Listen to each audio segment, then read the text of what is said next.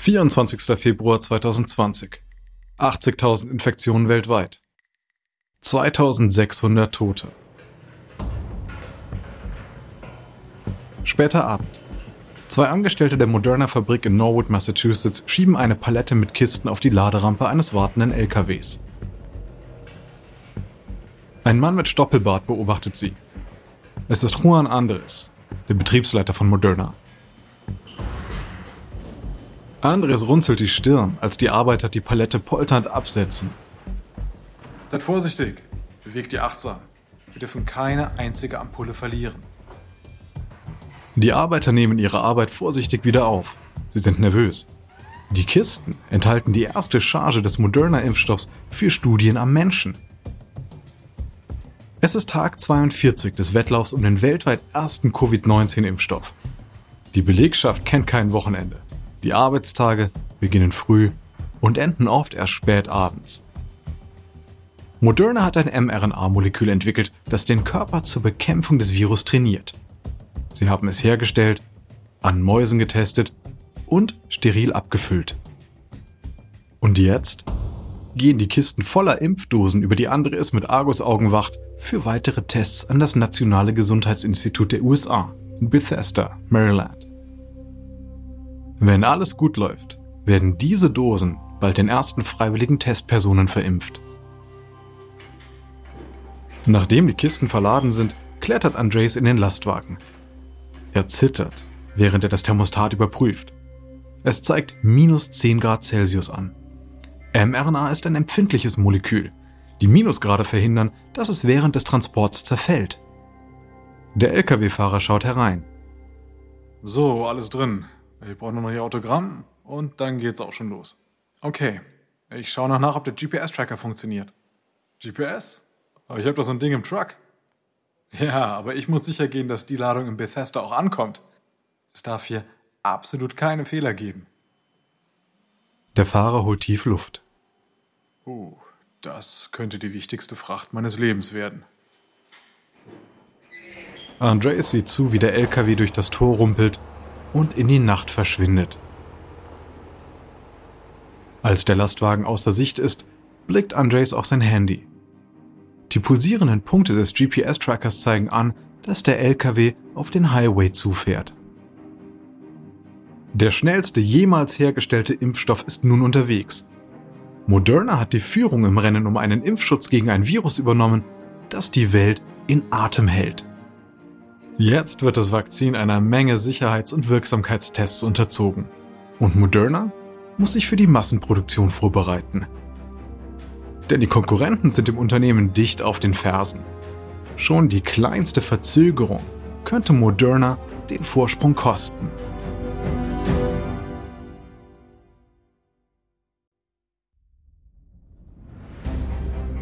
Ich bin Alexander Langer für Wondery und das ist Kampf der Unternehmen.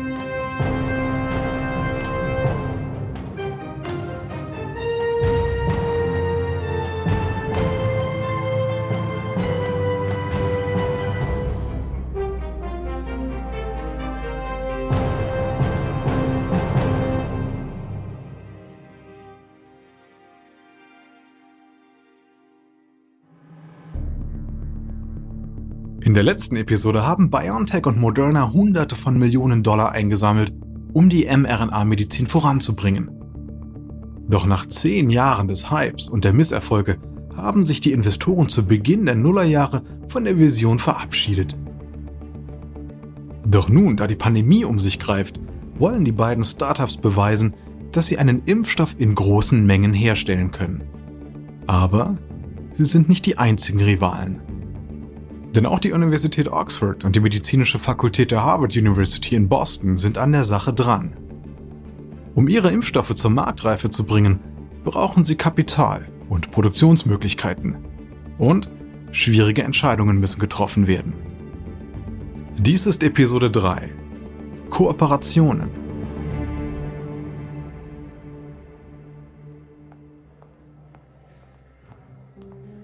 1. März 2020, Midtown Manhattan. Im Hauptsitz von Pfizer schlüpft die deutsche Wissenschaftlerin Katrin Jansen in den Aufzug, kurz bevor sich die Tür schließt. Während der überfüllte Aufzug nach oben fährt, schweifen ihre Gedanken zum Coronavirus. Am Morgen wurden die ersten Fälle in New York bekannt. Noch vor wenigen Wochen schien der Erreger weit weg, doch jetzt bricht er wie eine Flutwelle über die USA herein. Janssen ist verantwortlich für die Impfstoffforschung bei Pfizer. Sie hat bereits zwei lebensrettende Impfstoffe auf den Markt gebracht. Einen gegen Gebärmutterhalskrebs und einen gegen Pneumokokken. Vielleicht ist es Zeit für einen dritten? Pfizer ist ein 170 Jahre alter Pharma-Riese mit einem Jahresumsatz im zweistelligen Milliardenbereich. Bisher hat er keinen Impfstoff gegen Covid-19 in der Entwicklung. Wie viele in der Branche hat auch Pfizer abgewartet, als das Virus zum ersten Mal auftauchte. Anfang 2020 wusste niemand, dass es von Mensch zu Mensch übertragen wird. Warum sollte man andere Studien stoppen, um einen Impfstoff für einen eventuell harmlosen Erreger zu entwickeln? So der Gedanke. Aber nun wird Janssen klar, dass das Virus direkt vor ihrer Nase zirkulieren könnte. Gerade als sie aus dem Aufzug steigt, klingelt ihr Handy. Ja, hallo? Katrin, hier ist Uwe Shahin, CEO von BioNTech. Jansen lächelt. Sie mag Shahin. Die zwei haben sich 2017 kennengelernt. Die Liebe zur Wissenschaft vereint sie. Pfizer und BioNTech arbeiten gerade zusammen an einem Grippeimpfstoff. Uhu, wie geht es Ihnen? Wir haben einen Impfstoff gegen Corona in der Pipeline, Katrin. Wie bitte? Wirklich? Es gibt drei vielversprechende Kandidaten. Und wir brauchen jetzt einen größeren Partner, der uns bei den Tests und der weltweiten Produktion und Distribution hilft. Wäre Pfizer interessiert? Jansen muss nicht lange überlegen. Natürlich. Ich muss es erst mal nur Geschäftsführer klären, aber, aber ja. Ja, lass uns das unbedingt machen. Das ist Musik in Shahins Ohren. BioNTech fehlt die Infrastruktur, um die Mengen an Impfstoff für die Bekämpfung einer Pandemie herzustellen. Er könnte versuchen, Geld für die Expansion seiner Firma aufzutreiben, aber die Zeit drängt und die Menschen sterben. Es wäre also besser, sich mit einem Big Player wie Pfizer zusammenzutun. Doch Moderna, der US-Konkurrent von BioNTech, denkt da anders.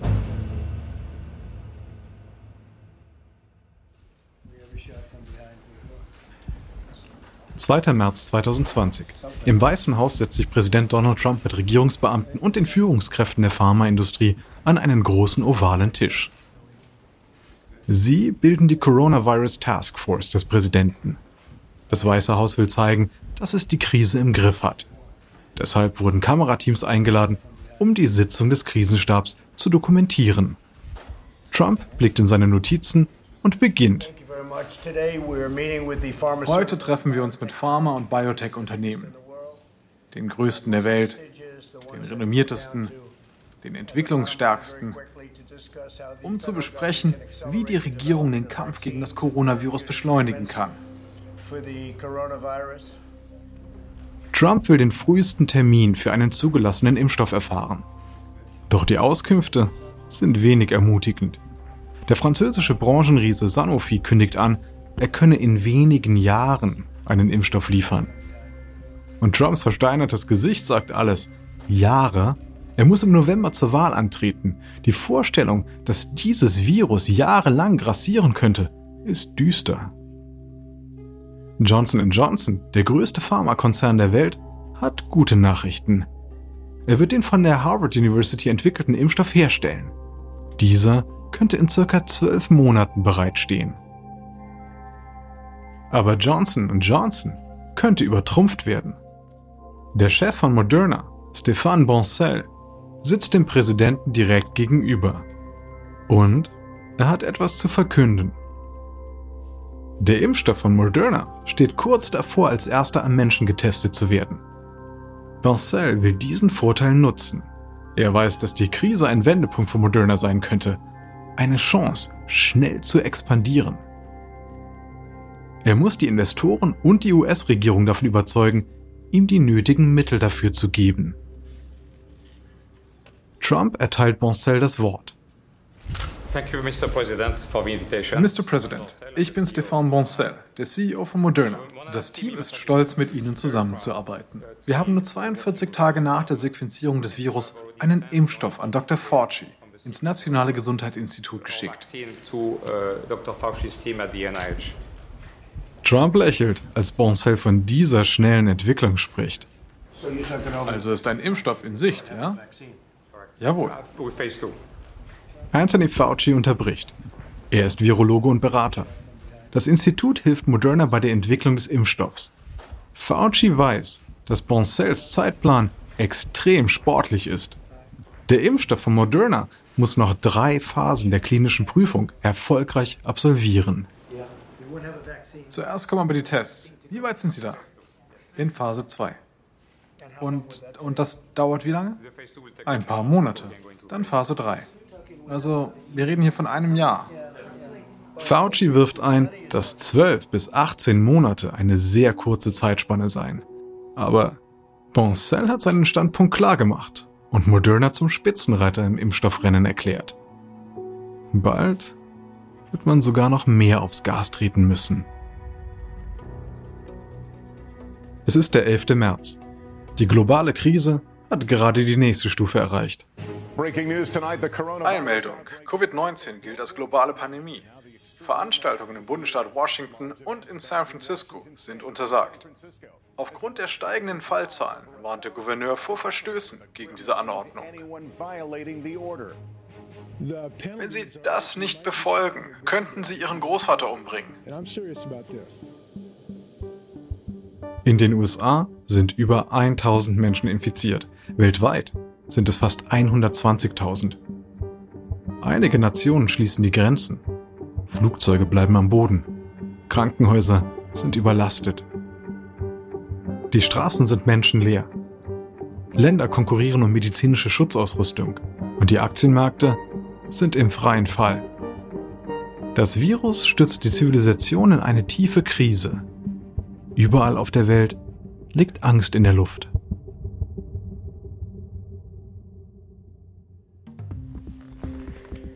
Vierzehnter März. In seinem Büro zu Hause wählt sich der 58-jährige CEO von Pfizer, Albert Burla, für ein Videomeeting ein. Insgesamt nehmen 60 Personen an diesem virtuellen Gipfeltreffen zwischen Pfizer und BioNTech teil. Wissenschaftler, Manager von Lieferketten, Produktionsleiter, Finanzchefs, Juristinnen und Juristen und natürlich die Geschäftsführer. Burla begrüßt alle. Dieses Virus bedroht uns. Aber die Wissenschaft wird siegen. Ich hoffe, dass die Partnerschaft zwischen Pfizer und BioNTech dabei eine wichtige Rolle spielen wird. Burla erblickt BioNTech-CEO Ur Shahin inmitten des Mosaiks von Köpfen auf dem Screen. Uhr, an welche Art der Zusammenarbeit denken Sie? BioNTech behält die Rechte an dem Impfstoff, aber beide Unternehmen arbeiten gemeinsam an der Entwicklung. Pfizer übernimmt die Kosten. Nach der Zulassung werden Sie Ihren Vorschuss durch den Gewinn amortisieren. Burla lehnt sich zurück. Kooperationen sind in der Pharmabranche normal, aber nicht in dieser Größenordnung. Pfizer schätzt die Kosten für die Entwicklung und die Produktion auf ein paar Milliarden US-Dollar. Doch wenn der Impfstoff in der klinischen Prüfung durchfällt, war jeder Cent umsonst. Aber Burla weiß, dass der Konzern dieses Risiko eingehen kann. Und der Krise nur zuzuschauen, ist moralisch nicht akzeptabel. Außerdem wäre die Publicity Millionen wert, wenn sie einen der ersten Impfstoffe liefern. Burla will Pfizer wieder in der Spitzenforschung positionieren. Und der Impfstoff könnte ein großes Gewinnpotenzial haben. Okay, Uwe. Da können wir zustimmen. Ausgezeichnet. Aber ich will auch, dass der Impfstoff so schnell wie möglich auf den Markt kommt. Klar. Frage an meine Leute. Wenn wir die Produktion schon während der Erprobung des Impfstoffs hochfahren, wann wären wir frühestens soweit? Ein Produktionsleiter von Pfizer antwortet. Also realistischerweise schon Mitte 2021. Burla runzelt die Stirn. Das geht nicht. Die Menschen sterben. Oktober 2020. Das ist die Deadline. Dem Produktionsteam vom Pfizer fallen die Kinnladen runter. Sie haben nur sieben Monate Zeit für den Aufbau einer globalen Lieferkette, die die Herstellung von Unmengen an Impfstoffdosen ermöglichen soll. Normalerweise dauert so etwas Jahre. Bulla wendet sich wieder an Shahin. Uhr, setzen wir den Vertrag auf. Nein, nein, nein. Wir können jetzt keine Zeit mit Anwälten verschwenden, die über jedes Wort streiten. Lassen Sie uns bitte sofort anfangen. Der Vertrag wird später fertiggestellt. Aber wir teilen doch vertrauliche Informationen hier. Ja, aber es geht um viele Leben. Wir müssen jetzt einander vertrauen. Drei Tage später geben Pfizer und BioNTech ihre Kooperation bekannt. Pfizer zahlt BioNTech 750 Millionen Dollar, einschließlich Kapitalbeteiligung und Meilensteinzahlungen, um die Entwicklung des Impfstoffs zu finanzieren. Die Aktien beider Unternehmen steigen daraufhin im Kurs. Doch noch hinken sie hinterher. Denn in Seattle beginnt Moderna mit den ersten Humanstudien für einen Covid-19-Impfstoff.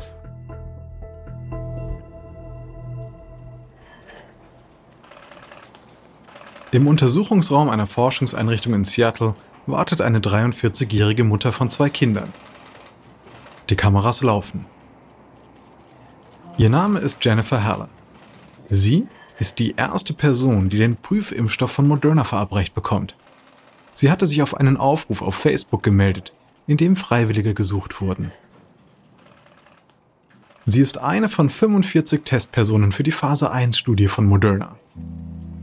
In der ersten Phase geht es nicht um die Wirksamkeit des Impfstoffs gegen das Covid-19-Virus, sondern um die Sicherheit und Verträglichkeit. Als Gegenleistung erhalten die Freiwilligen jeweils 1100 US-Dollar. Nachdem sie die erste von zwei Spritzen bekommen hat, erzählt Haller vor den Kameras, warum sie sich als Testperson gemeldet hat. Äh, jeder fühlt sich im Moment so hilflos. Ich möchte einfach nur etwas zur Unterstützung hier tun. Für Moderna sind die weltweit ausgestrahlten Bilder ein großer PR-Erfolg. Am Tag zuvor hatten nur wenige außerhalb der Biotech-Branche überhaupt von dem Unternehmen gehört. Doch jetzt weiß die Welt und vor allem potenzielle Investoren, dass Moderna das Rennen um die Bereitstellung eines Impfstoffs anführt.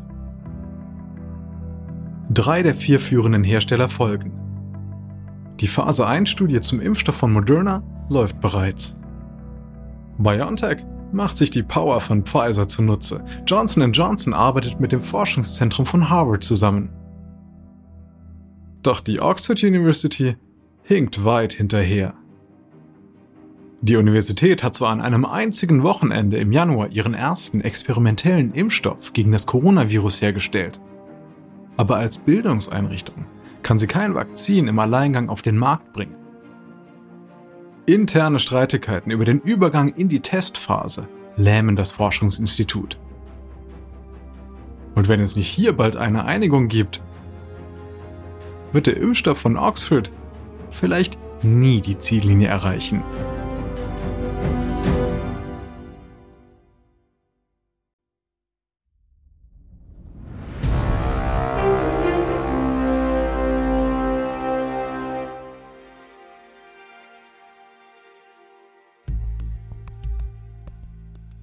Es ist Ende März 2020 und das Vereinigte Königreich ist im Lockdown. Während sich die Nation isoliert, planen zwei bedeutende Akademiker der Oxford University per Videoanruf ihr weiteres Vorgehen.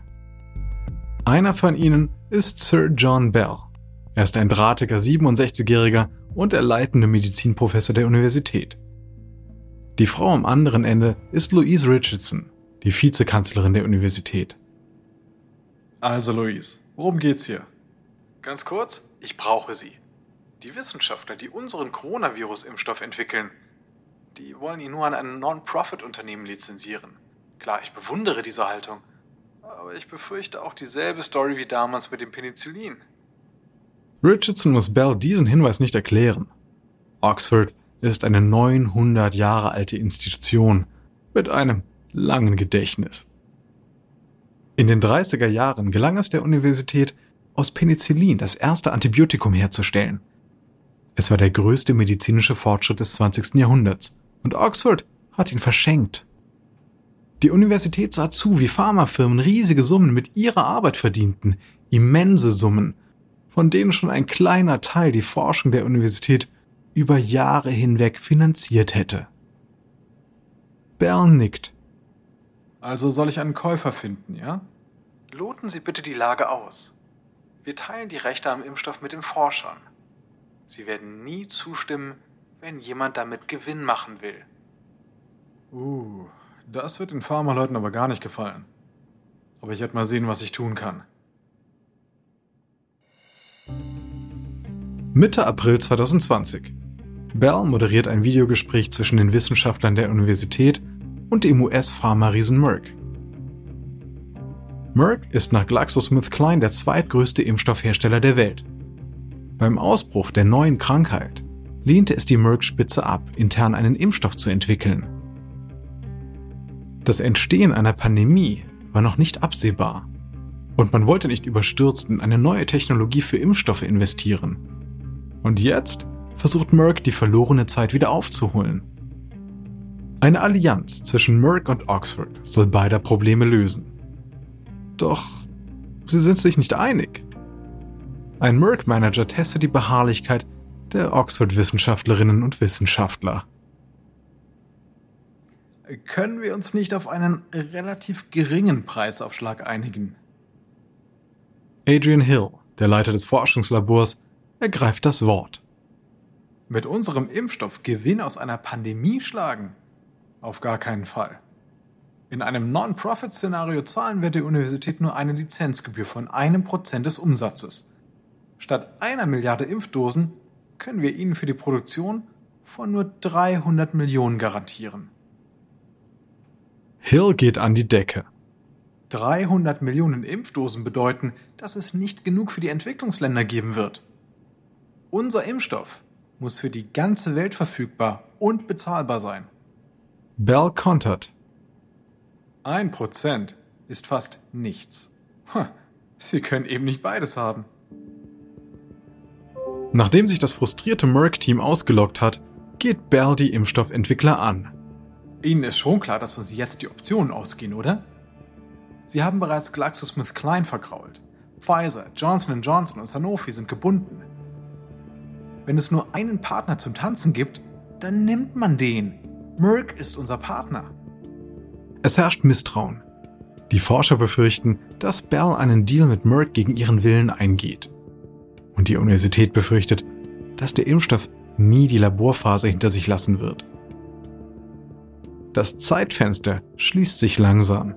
Die Forschung ist dank der Finanzierung durch die britische Regierung immer noch auf Kurs. Aber ohne einen Produktionspartner kann der Impfstoff schlicht nicht auf den Markt kommen. Doch dann betritt ein überraschender Kandidat das Parkett. Es ist Ende April 2020. Das Oxford-Team trifft sich bei einem weiteren Zoom-Meeting. Doch dieses Mal ist Merck nicht eingeladen. Stattdessen nimmt Pascal Soriot, der Vorstandsvorsitzende von AstraZeneca, teil. Das überraschte alle. Das britische Pharmaunternehmen stellt vor allem Krebs- und Asthma-Medikamente her. Auf dem Impfstoffmarkt ist es so gut wie gar nicht vertreten. Bell erwähnt sofort die heikle Bedingung, die potenzielle Kooperation mit Merck und GlaxoSmithKline torpediert hat. Wie Sie ja wissen, pochen wir auf eine Impfstoffabgabe ohne Gewinnaufschlag. Sorio lächelt. Ja, ich weiß. Ich habe auch keine Einwände. Meine Motivation ist ganz simpel. Wir wollen zeigen, was eine erfolgreiche, gesunde Pharmaindustrie für die Welt tun kann. Aber. Die Oxford-Leute seufzen. Es gibt eben immer ein Aber. Aber ich kann das nicht mit Verlust machen. Verkaufen ohne Gewinn ist nicht dasselbe wie Verkaufen zu Herstellungskosten. Es gibt andere Ausgaben zu berücksichtigen. Die klinische Prüfung, Qualitätskontrolle, Infrastruktur und Vertrieb – wir brauchen Spielraum, um auch diese Kosten zu decken. Bis zu 20 Prozent zusätzlich zu den Herstellungskosten sollten ausreichen. Ein Lächeln ist seitens des Oxford-Teams zu sehen. Bell antwortet. Gut, das ist vernünftig. Was noch? Wir werden viel dafür investieren. Wenn die Pandemie vorbei ist, wollen wir mit Profit verkaufen. Die Zuversicht der Forscher schwindet. Sarah Gilbert ist die leitende Entwicklerin des Impfstoffs. Sie antwortet. Aber das möchten wir nicht. Die Entwicklungsländer müssen weiterhin Zugang zu einem erschwinglichen Impfstoff haben können. Sorio denkt kurz nach. Okay, wie wäre es damit? Wenn die Pandemie vorbei ist, können wir den Impfstoff mit Gewinn in den Industrieländern verkaufen. Im Gegenzug liefern wir ihn weiterhin ohne Gewinn an ärmere Länder. Und das auf unbestimmte Zeit? Ja, genau. Okay, dauerhaft. Es ist einen Moment lang still. Das entspricht immer noch nicht dem Ideal einer kostenfreien Abgabe, aber es ist nahe dran. Am 30. April 2020 geben AstraZeneca und die Universität Oxford ihre Zusammenarbeit bekannt. Zu diesem Zeitpunkt wütet die Pandemie bereits auf der ganzen Welt. In den USA hat sich ca. eine Million Menschen infiziert, 60.000 sind gestorben. Weltweit bewegt sich die Zahl der Todesopfer auf eine Viertelmillion Menschen zu. Die Welt schreit nach einem Impfstoff und Oxfords Kooperation mit AstraZeneca ist eine weitere Chance, die Krise zu bewältigen. Auf Moderna jedoch wirkt sich dieser Deal negativ aus. Denn es ist jetzt die einzige Firma an der Spitze, die diese Herausforderung ohne einen Verbündeten in der Pharmabranche annimmt. Aber die Pläne zum Alleingang funktionieren nur mit großen Mengen an Kapital. Und die Zeit drängt. In der nächsten Episode zünden die USA den Warp-Antrieb, Pfizer lehnt staatliche Unterstützung ab und die Impfstoffhersteller kämpfen gegen die Politik.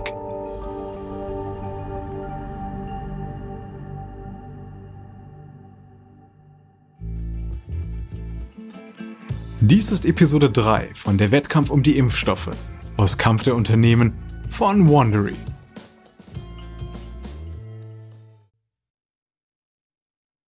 Ein kurzer Hinweis zu den Dialogen, die Sie soeben gehört haben. Wir wissen natürlich nicht genau, was gesprochen wurde. Doch die Dialoge basieren nach bestem Wissen auf unseren Recherchen. Ich bin Ihr Sprecher, Alexander Langer. Tristan Donovan hat diese Geschichte geschrieben. Karen Lowe ist unsere leitende Produzentin und Redakteurin. Herausgegeben und produziert von Emily Frost. Das Original Sounddesign stammt von Kylie Randell. Kate Young ist unsere Associate Producerin. Unser Produzent ist Dave Schilling. Unsere ausführenden Produzenten sind Jenny Laurel Backman und Marshall Louis. Erstellt von Hernan Lopez für Wandery.